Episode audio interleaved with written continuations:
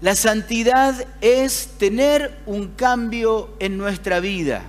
¿Por qué es tan indispensable la santidad? Porque si nosotros queremos llevar a Cristo a las demás personas y nuestros actos no condicen con lo que estamos enseñando y hablando, el mensaje se frustra y la gloria de Dios no se puede manifestar. ¿Por qué? Porque estamos enseñando algo, pero nuestra vida no cambia, nuestra vida es igual. Entonces la gente dice, acá hay algo que no funciona. ¿Sabe cuál es el mayor testimonio para la gente que no sea Cristo? que no conoce a Cristo, nuestra alegría y nuestro gozo en todo tiempo. Nuestra alegría y nuestro gozo en todo tiempo es algo que sorprende. Cuando hay un creyente en una oficina que es bendecido por Dios y que bendice el nombre de Dios y glorifica el nombre de Dios, más allá de las circunstancias, sino porque tiene una relación estrecha con el Señor. Entonces esa oficina es impactada por ese testimonio. Y la gente realmente cuando eh, escucha hablar de Cristo, sabe que no es puro palabras, sino que hay una vida que respalda. Por eso es tan indispensable que nosotros tengamos vidas santas. Eh, eh, es muy interesante cuando, ¿por qué Dios usa a las personas con tanto poder? Tenemos allí en el libro de Daniel capítulo 1, versículo 8, dice que Daniel fue llevado a Babilonia cuando todo Jerusalén fue deportado durante 49 años allí en Babilonia. Y cuando estaba Daniel en Babilonia, dice que le quisieron dar de la comida y de las costumbres y de las cosas que estaban acostumbrados allí en, eh, en Babilonia. Y Daniel, ¿qué dijo? Daniel dijo algo en su corazón. ¿Usted recuerda qué fue lo que dijo? A ver quién me lo dice fuerte. Daniel propuso en su corazón no contaminarse. Daniel propuso en su corazón no contaminarse. Ahora es muy interesante que dice en su corazón, no dice en su mente. ¿Por qué? Porque el no contaminarnos no es solamente una cuestión intelectual con mis fuerzas que yo digo, bueno, voy a proponer no contaminarme con las cosas del mundo, sino que voy a, voy a hacer un esfuerzo. No, no, no, no, con nuestra mente no podemos lograr nada, con su fuerza, con mi fuerza no vamos a lograr nada. Él dice, propuso en su corazón, fue una decisión espiritual. Él dijo, Señor, yo no puedo, pero confío en vos y te pido que me cambies el corazón y transformes mi vida. Amén. Esta es una oración tremenda que no tiene que ver con lo que le pedimos a Dios que haga, sino con lo que le pedimos a Dios, Señor, que tengo que dejar de hacer.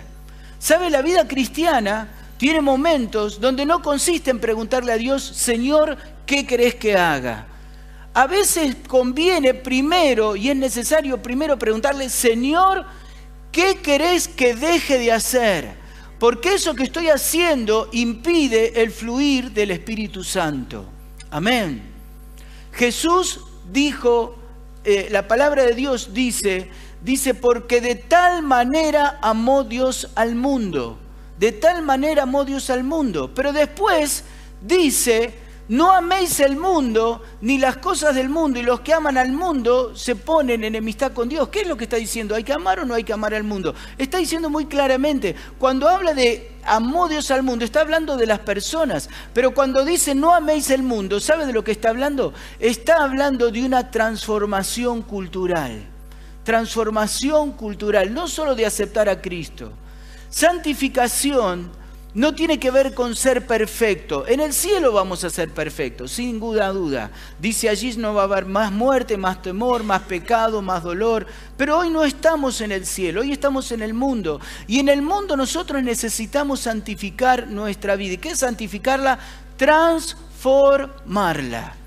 Una vida que no tiene, que no está experimentando transformaciones en su vida, es una vida que no está dejando operar el Espíritu Santo en él. Amén. Si tu vida sigue con una vida común, donde estás leyendo la Biblia, orando, pero no estás modificando tu vida, Dios, el Espíritu Santo, no está pudiendo operar. ¿Y en qué tiene que operar? Ahí, como dice la pantalla, dice dejar la cultura del mundo y tomar la cultura del Evangelio.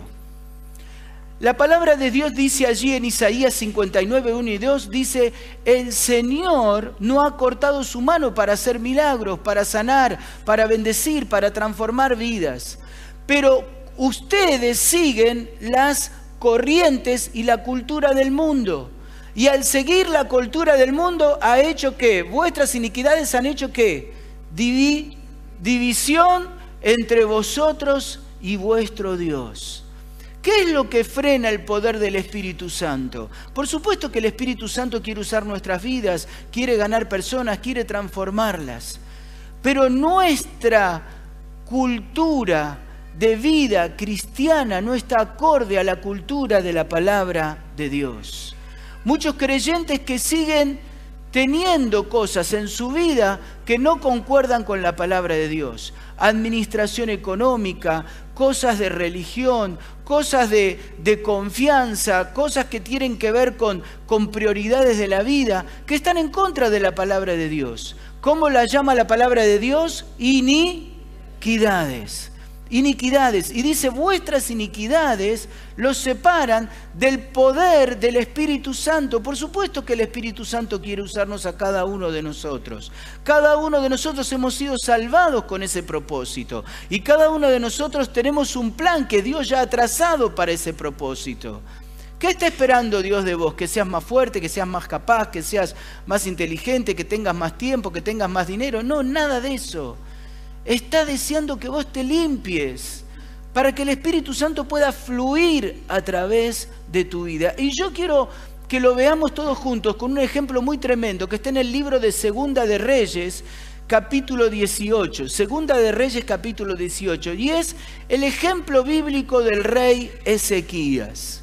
¿Quién era Ezequías? Ezequías era un rey donde en esa época, otra vez, Babilonia estaba oprimiendo terriblemente a todo el pueblo de Israel. Babilonia representa la cultura del mundo, el paganismo, la conveniencia, el orgullo, la lujuria, el, eh, preocuparse de uno mismo, el poder, el alcanzar logros, el, el conquistar cosas, todo ese espíritu que tiene el mundo, el mundo, el mundo y a veces se nos mete a los creyentes también esa misma cultura, como que esa es la prioridad, el alcanzar, el lograr, el tener, el ser, el llegar, el eh, tener títulos, el tener gloria, el tener reconocimiento, eh, el, alcanzar cosas. Bueno, eso, eso era lo que era Babilonia. Y Babilonia estaba gobernando y estaba tomando y conquistando todos los pueblos, todas las naciones, y le llegó el turno al pueblo de Dios, al pueblo de Jerusalén,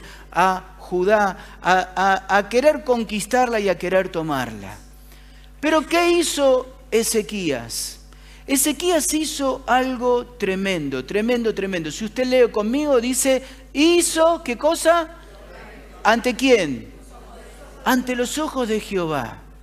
Y esto es un punto muy importante para nuestra santificación.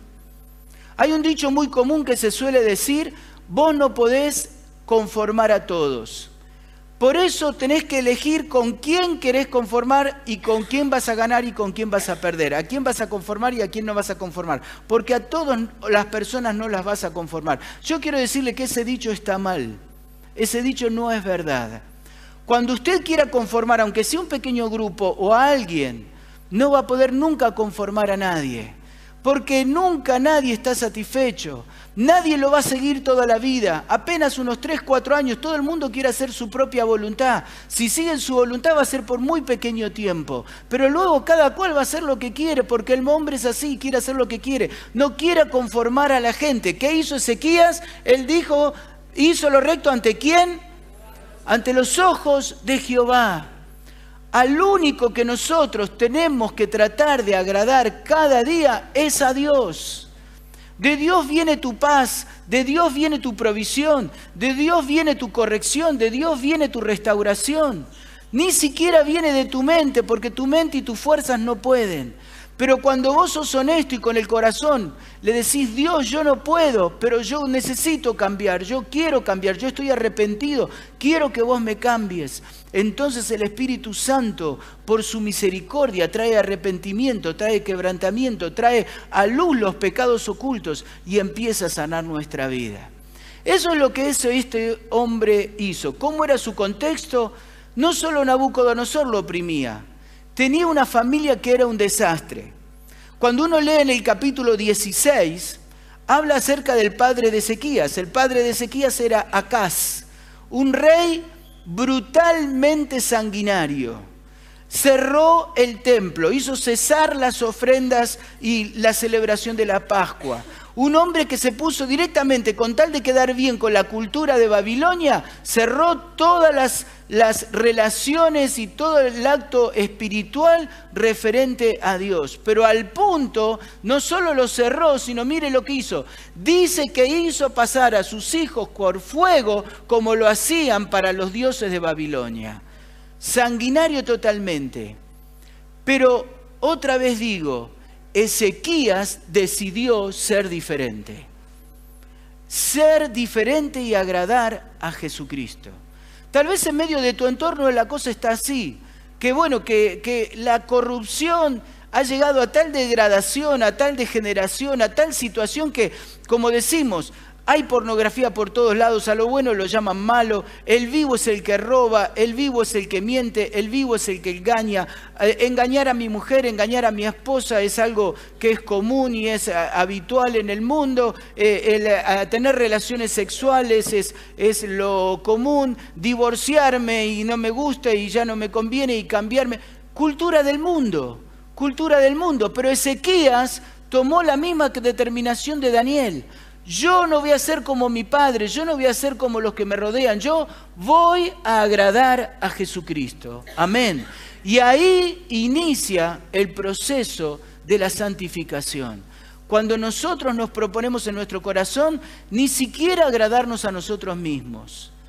¿Qué nos enseña Dios acerca de nuestro ego y nuestro yo? Que tiene que estar qué? Vivo y coleando, dice eso en su Biblia. Dice crucificado con Cristo Jesús. Amén. La victoria no está en nuestros logros, la victoria está en aprender a renunciar y entregar todo a Cristo. Cuando morimos a nuestro yo, a nuestro ego, a nuestro orgullo, a nuestro derecho, cuando morimos a eso y realmente decidimos, Señor, yo quiero agradarte a vos, usted va a empezar a tener una vida guiada y llena del Espíritu Santo. Amén no solamente tener el Espíritu Santo, dije guiada y llena del Espíritu Santo. Amén. ¿Cómo comenzó el proceso de santidad en Ezequiel? Dice, en primer lugar se santificó en sus entendimiento de lo que era la relación con Dios. Eso es religión, religar, religión, religarse con Dios en su unidad con Dios. Y dice él, ¿qué fue lo que hizo? Le pidió a Dios, vamos a hacer campaña, vamos a ir para acá, vamos, le pidió cosas para hacer o le pidió cosas para no hacer más. ¿Qué dice ahí en la pantalla? Él quitó los lugares altos y quebró las imágenes y cortó los símbolos de acera e hizo pedazo la serpiente de bronce que había hecho Moisés porque hasta ese entonces se le quemaba incienso los hijos de Israel. ¿Cómo comenzó el proceso de santidad? Diciendo, Señor, yo quiero hacer esto, yo quiero hacer aquello. No, todo lo contrario, preguntándole, Dios, ¿qué querés que no vuelva a ser nunca más? Y así es como comienza el proceso de santidad y de, y de limpieza. Gracias a Dios, porque Dios lo planeó. El domingo 13 comenzamos todos juntos un un proceso de sanidad interior, donde consiste no en completar un libro, que lo vamos a hacer durante siete semanas. Cada domingo se va a predicar un paso y en los grupos GES se va a entregar un material para que todos lo podamos hacer. No consiste solamente en llenar el libro. Eso puede hacerlo y no le va a dar nada. Consiste en sentarnos y tomar un tiempo para estar a solas con Dios y quebrar con todas las cosas que no bendicen su vida y que no están bien en su vida y que están en desorden, como hizo Ezequías. Las quebró, las rompió, terminó con ellas. Y el Espíritu Santo le reveló qué cosas convenían y qué cosas no eran buenas para su vida. Y él comenzó limpiando su casa, limpiando su hogar y limpiando la nación. Amén. Muchos de nosotros venimos, recibimos, recibimos, recibimos, recibimos, recibimos, pero nuestra vida no progresa, nuestra vida no manifiesta felicidad, nuestra vida no manifiesta el poder del Espíritu Santo. Es porque de base han quedado cosas que están dañadas, que están lastimadas, que están heridas. y necesitamos que el Espíritu Santo nos la revele. Ahí el pueblo de Dios le quemaba incienso a quién? A una serpiente hecha de bronce en el desierto hace muchísimos años porque Dios les había dicho que la hagan para que ellos puedan ser limpiados de, de todos esos tumores que les habían venido. Y miraban a eso y eran sanados, eran curados.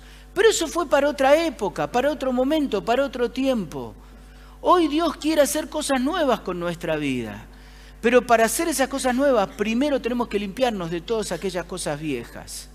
De un montón de cosas viejas que ahora vamos a estar viendo y que tienen que ver con la cultura del mundo. Transformación religiosa. Dice allí, mi pecado te declaré y no encubrí mi iniquidad. Dije, confesaré mis transgresiones a Jehová y tú perdonaste la maldad de mi pecado. Dios ya nos ha perdonado hace dos mil años en la cruz. Pero hoy Dios te hace la misma pregunta que le hizo a Bartimeo, un hombre ciego. Una pregunta que hasta parecería ridícula. Le preguntó, ¿qué querés que te haga? Cada vez que leo ese pasaje yo me sorprendo. Jesús viene, Bartimeo se le para enfrente, es ciego, está gritando, todo el mundo se da cuenta que es ciego y Jesús le pregunta, ¿qué querés que te haga? Jesús no sabía que quería hacer, recibir la vista, por supuesto que lo sabía. ¿Sabe lo que estaba esperando Jesús? Que Él se lo pida, que Él se lo diga. Y eso es lo que está esperando Jesús en tu vida. Que vos reconozcas tu necesidad, que vos reconozcas tu pecado, que vos reconozcas lo que no está bien. Y este proceso que vamos a hacer, basado en este libro de Neil Anderson, rompiendo las cadenas y libres en Cristo, este proceso de sanidad interior, es eso lo que va a hacer. Te va a ir mostrando pecados y cosas que están frenando el fluir del Espíritu Santo. Por eso es tan bueno que lo puedas hacer. Para aquellos que no tienen experiencia y que hay cosas que no entienden y que van a estar confundidos y no saben, queremos decirles que hemos provisto un grupo entrenado de hermanos que van a estar asistiendo. Cuando usted ve cosas que suceden en su vida, usted dice, yo no puedo dormir, sigo teniendo pesadillas. Yo sigo teniendo ataduras con el chisme, con la murmuración, con la queja. De 90 palabras que hablo, de 100 palabras que hablo, 90 son queja. Eh, yo estoy siempre criticando, yo estoy siempre desanimado, yo estoy siempre deprimido, yo no puedo salir adelante. Bueno, queremos decirles que la palabra de Dios dice, orad los unos por los otros para que seáis sanados. Así que usted va a poder hablar con el líder de su GES, decirle yo necesito hablar con uno de los pastores, con un equipo de gente, que no solamente los pastores, sino un equipo de gente que va a estar ministrando las mujeres a las mujeres y los hombres a los hombres en absoluta confidencia. Así que le animamos a todos a tomar este paso de santificarnos delante de Dios. Amén. ¿Qué es lo segundo que hizo Ezequías? Cambió la orientación de su confianza. Dice, en Jehová Dios de Israel puso su esperanza. Y ni antes ni después de él hubo otro como él entre todos los reyes de Judá. Que hizo, puso su confianza en Dios. ¿Sabe? A veces nuestra confianza cuando se pone a prueba falla, empieza a teclear. Usted está andando bien, usted programó algo, usted planeó algo, usted está contento por algo que está sucediendo, pero de repente sucede algo que se le va el alma al piso. Vienen y le roban. Le roban la computadora como le robaron hace poquito a Christopher Show, todo un material de trabajo, un montón de cosas, uh, sirviendo a Dios en integridad, siendo de bendición.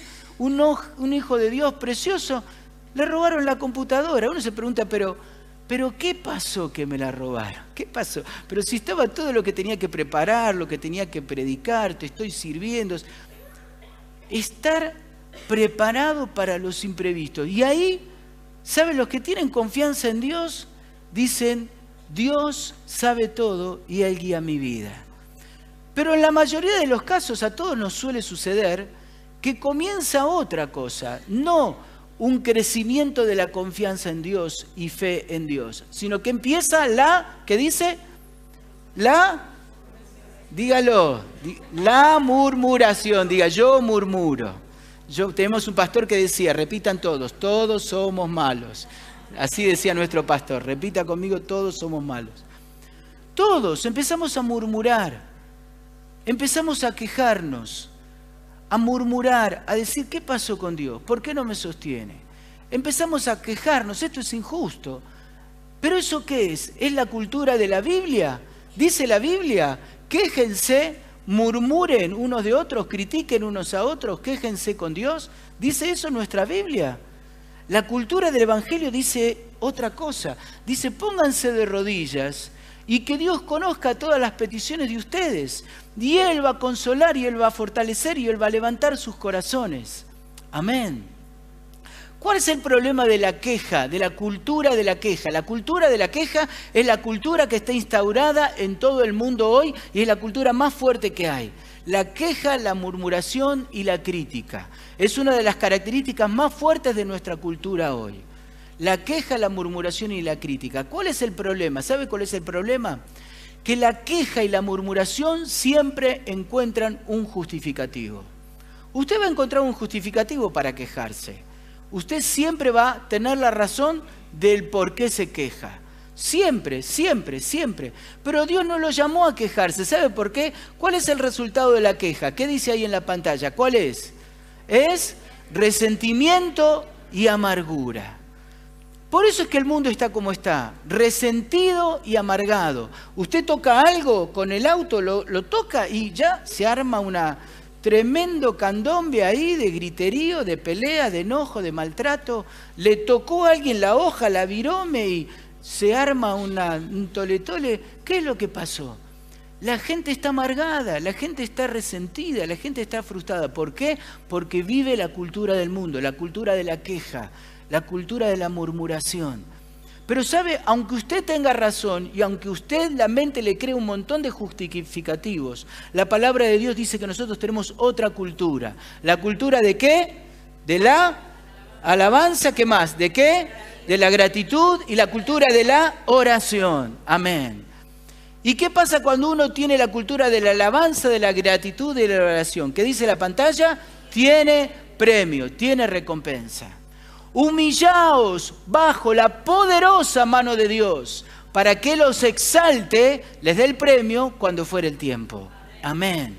Humillaos bajo la poderosa mano de Dios, no te pongas vos levantado, no te enojes vos, no te quejes vos, no te pongas en, en furor, no te levantes, dice al contrario, humillate bajo Dios y deja que Dios es poderoso, porque Él te va a levantar cuando es el mejor momento para tu vida. Amén. Esta semana fuimos a escuchar al pastor Satirio dos Santos y él contó una historia muy, muy, muy interesante. Dice que estaba viajando en uno de los vuelos y le dieron un lugar en un asiento en, tercera, eh, donde solemos bajar todos, y estaba ahí sentado hasta que subió una señora, una señora corpulenta, grandota, fue mirando eh, asiento por asiento hasta que llegó al asiento de él. Y miró el número de él y esta señora corpulenta, grandota, y que dice que ya venía enojada, ya venía murmurando y quejándose, le dice, este asiento es mío. Así que Satirio la miró así y dice claro, lo primero que salió de mí es el Satirio, pero Dios me dijo, no, el Satirio no, el dos santos tiene que salir. Así que dice que le dijo, mire, yo también tengo el mismo asiento. Dice que la mujer empezó a insultarlo, a decirle de todo, tanto que enseguida vinieron las azafatas. Vino las azafatas. Y, y él, que, bueno, se armó un toletole ahí en el avión que Satirio dijo, mire, mire, mire, no se preocupe. No Satirio, dos santos. Dijo, mire, no se preocupe. Ocupe usted el asiento y yo, ellos me van a buscar a mi otro lugar. Así que la mujer fue y se sentó en el lugar. Y Santirio agarró sus cosas, ya había preparado, dice, había preparado el libro, había preparado lo que iba a leer, lo que iba a... juntó todas sus cosas, buscó sus cosas, recogió todo y empezó a seguir a la zafata. Lo interesante es que la zafata en vez de ir para atrás empezó a ir para adelante. Para adelante, para, dice, pasó una cortina, para adelante, para adelante, pasó otra cortina y dice, me dio un asiento que era una cama. Dice, era grande, pero como cuatro o cinco sillas. Tenía televisión, vino y me preguntó por el nombre, me dijo qué quería comer, qué quería tomar. Y nos dijo a todos nosotros, nos enseñó, la alabanza tiene premio. La queja hace que la mujer se quede en ese tercer, tercer lugar donde quedó. La alabanza tiene premio, la gratitud tiene premio. Eso sucede en nuestra cotidiana vida también. Cuando vos vivís quejándote dentro de tu casa, quejándote del pastor, quejándote del líder, quejándote del hermano, quejando... ¿Quién conocés vos lo que vive cada persona? Tenés que aprender a amarla tal cual es y orar por ellos. Hay personas que se creen muy crecidas dentro de la iglesia, muy espirituales, porque nacieron en cosas que ya conocían de la Biblia, están en punto 7 y subieron a punto 8 y se consideran muy crecidas. Y miran a otras personas que son tan sencillas, que tienen un montón de errores, equivocaciones, que fuman, que... Y las miran y dicen, este, este es puro carne, este... ¿Saben? Esas personas, muchos de ellos, han comenzado en menos 20, con padres que eran borrachos, que eran golpeadores, personas que los violaron, personas que no tuvieron nadie, nadie que los ame, que los abrace, que les enseñe la palabra. Y hoy de menos 20 han llegado a 5, 6 puntos. Y nosotros que estamos en 8 decimos, yo pregunto, ¿quién creció más? ¿El que de 7 subió a 8 o el que de menos 20 llegó a 5? El que de menos 20 llegó a 5. Tenemos que amar a la gente entendiendo que Dios está trabajando con ellas, que Dios está haciendo procesos en su vida de sanidad y tenemos que amarlos. Nuestra función es amarlos y orar por ellos, no criticarlos, no murmurar. En tu casa es exactamente lo mismo. Una cosa es orar y enseñar, otra cosa es murmurar y vivir quejándote. El que se queja no tiene premio, pero el que alaba, bendice y ora, Dios a su tiempo traerá la recompensa. Amén. Confía en el Señor. Vamos a ir un poco más rápido. Tercer transformación, cambio de hábito. Se afirmó en la palabra de Dios. Quiero decirte que Dios difícilmente va a poder hacer una obra poderosa en tu vida si no has hecho primero lo que es básico, que tener un hábito de abrir la Biblia y leerla todos los días y orar todos los días. ¿Sabe cuánto tiempo lleva leer un capítulo y orar todos los días? ¿Cuánto tiempo? 30 minutos. Usted se va a sorprender, mire, cuando usted habla, mira el reloj, va a pasar una hora. Pero cuando usted lee la Biblia, pone un reloj y empiece a leer y empiece a orar, mira el reloj, vas a ver que apenas pasó media hora. La palabra de Dios es una bendición y nosotros no podemos ir a cosas más grandes si todavía no hemos aprendido a depender de la palabra de Dios, a tener hábitos que bendicen nuestra vida, cortar con los hábitos culturales del mundo y empezar a meternos y a tener hábitos culturales de Dios. Yo quiero animarte, mira, por más que vos hagas sanidad interior, por más que tu líder sea una bendición tremenda, por más que venga alguien y te imponga las manos, si vos no tenés una comunión personal y directa con el Señor, a través de la Biblia, a través de orar todos los días, todos los días dedicar un tiempo, difícilmente tu vida va a poder ser renovada, difícilmente va a poder ser sanada. Necesitamos, aquellos que todavía no tienen este hábito, aprender a hacerlo. Dicen que para crear un hábito hay que por lo menos hacerlo 21 días. Eso por supuesto es un número estadístico. Conmigo será 40, 50 por cabeza dura. Para otras será 10, 15. Pero aprenda, póngase esa meta. Dígale, Señor, no lo decido con mi corazón. Lo decido con, no lo decido, perdón, con mi mente. Porque yo no puedo, siempre fracaso lo decido con mi espíritu, con mi corazón. Señor, yo no puedo, pero créame el hábito. Dame un lugar en la casa donde deje la Biblia, deje un lápiz, deje un marcador, un resaltador, donde, Señor, tengo un tiempo a solas, donde yo dedique todos los días a leer la Biblia y orar un tiempo. Y usted va a ver cómo el Espíritu Santo, cuando usted levanta el teléfono, cómo el Espíritu Santo empieza a hablar, cómo Dios empieza a manifestarse, cómo Dios empieza a guiar, cómo el Espíritu Santo te empieza a guiar tu vida. Y a veces, mire lo que es tremendo, no lo hace en ese momento. Usted empieza a caminar en el día y ve cómo las cosas se van dando. Y naturalmente de golpe habla con alguien y Dios le pone palabra y empieza a hacer algo o a decir algo o, sucede algo y usted se da cuenta al final del día eso lo preparó el Espíritu Santo porque yo nunca lo planeé, lo hizo Dios. Amén. Transformación de hábitos. En cuarto lugar, transformación en su vida cultural. no se dejó llevar por la corriente del mundo. Dice, él se rebeló contra el rey de Asiria, contra el rey Tiglat-Pileser, contra el rey de Babilonia, y no le sirvió. No sirvió a la cultura del mundo. ¿Sabe de qué está hablando esto? Que él cambió las prioridades de su vida. Cambió todas las prioridades. Dice, hay algo que a nosotros nos aqueja culturalmente a todos. Dije la queja, dije la murmuración. ¿Cuál es la tercera cosa? La ansiedad. Alguien dijo, somos la generación del ahora mismo. Queremos ir, pararnos en la fila, pagar un billete y al segundo, al lado del mostrador, si no nos ran rápido la hamburguesa, ya nos ponemos de mal humor. ¿Cuánto pueden tardar? Un minuto, menos de un minuto, 30 segundos. Si tardan ya dos minutos, ya estamos recalientes. Decimos, este lugar es un cachivache. No vengo nunca más acá. Somos la cultura del ahora mismo, del ya, todo ya, todo ya. Mire lo que dice, qué interesante la palabra de Dios. Pacientemente esperé a Jehová y él oyó mi clamor y me hizo sacar del pozo de la desesperación. Puso luego en mi boca queja, cántico nuevo de alabanza a nuestro Dios. ¿Cómo vino el cántico nuevo de gozo y de alabanza a nuestro Dios? ¿Qué vino primero? Vino pacientemente, esperé a Jehová. Dios quiere que nosotros aprendamos a esperar en Él. El tiempo de Dios es otro tiempo. Y a veces los tiempos de Dios no los entendemos y no los vas a entender. Hay cosas que no vamos a entender de este lado del cielo. Únicamente la vamos a entender de allá, cuando estemos en el cielo. Pero en ese caso también tenés que aprender a esperar pacientemente y confiar en el Señor. Ayer Omar Hain dijo, cuando todo va bien, todos tenemos fe. Tener fe se manifiesta cuando las cosas no están bien. Y fe quiere decir confianza absoluta en Dios. Confianza en Dios de que Dios sabe lo que está haciendo y Él me va a sostener.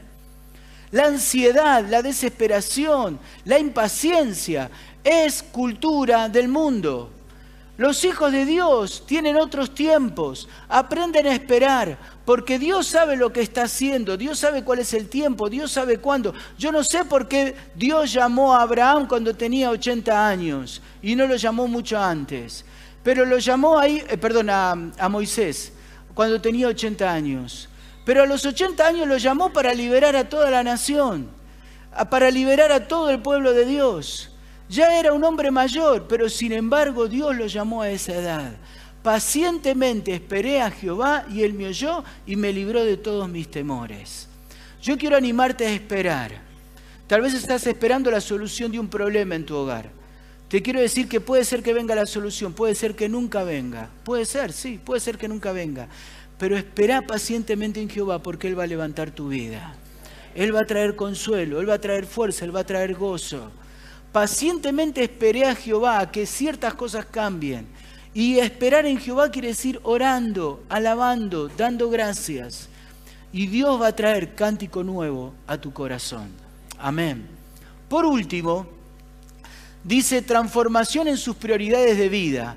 Usó su vida para anunciar el Evangelio. Dice, no solo él, ¿cómo estaba el rey eh, Acaz, su padre? ¿Qué hacía? Estaba a la defensiva, ¿no es cierto? ¿Qué dice de Ezequías? ¿Se puso a la defensiva? Todo lo contrario, dice, no solo no estaba a la defensiva, sino que dice, hirió también a todos los filisteos desde Gaza hasta sus fronteras, desde las torres de los atalayas y hasta las ciudades más que, más fortificadas, hasta los lugares más difíciles, se dieron ante el obrar poderoso de Dios. ¿Pero por qué? Porque un hombre cambió de postura. Dijo, basta de la cultura de cuidarme del mundo cuidarme de este, cuidarme de aquel, cuidarme, cuidarme, cuidarme. Y, encerrarme y me mantengo aquí y yo no salgo y yo no hago nada y todos son pecadores y yo me alejo del mundo. ¿Sabes? Este hombre dijo todo lo contrario. Se terminó la cultura de la basura que están desparramando. Yo empiezo a hablar de Cristo por todos lados. Empiezo a conquistar a todos los filisteos, empiezo a atacar aún los lugares más feroces. Señor, te pido por mi oficina, te pido por mi lugar de trabajo que es un desastre. Hay corrupción, hay inmoralidad, te pido por mi país. Señor, no solo quiero que cuides mi iglesia del país, al contrario, quiero que el país se cuide de lo que vamos a hacer como iglesia por la mano de Dios. Amén. nosotros...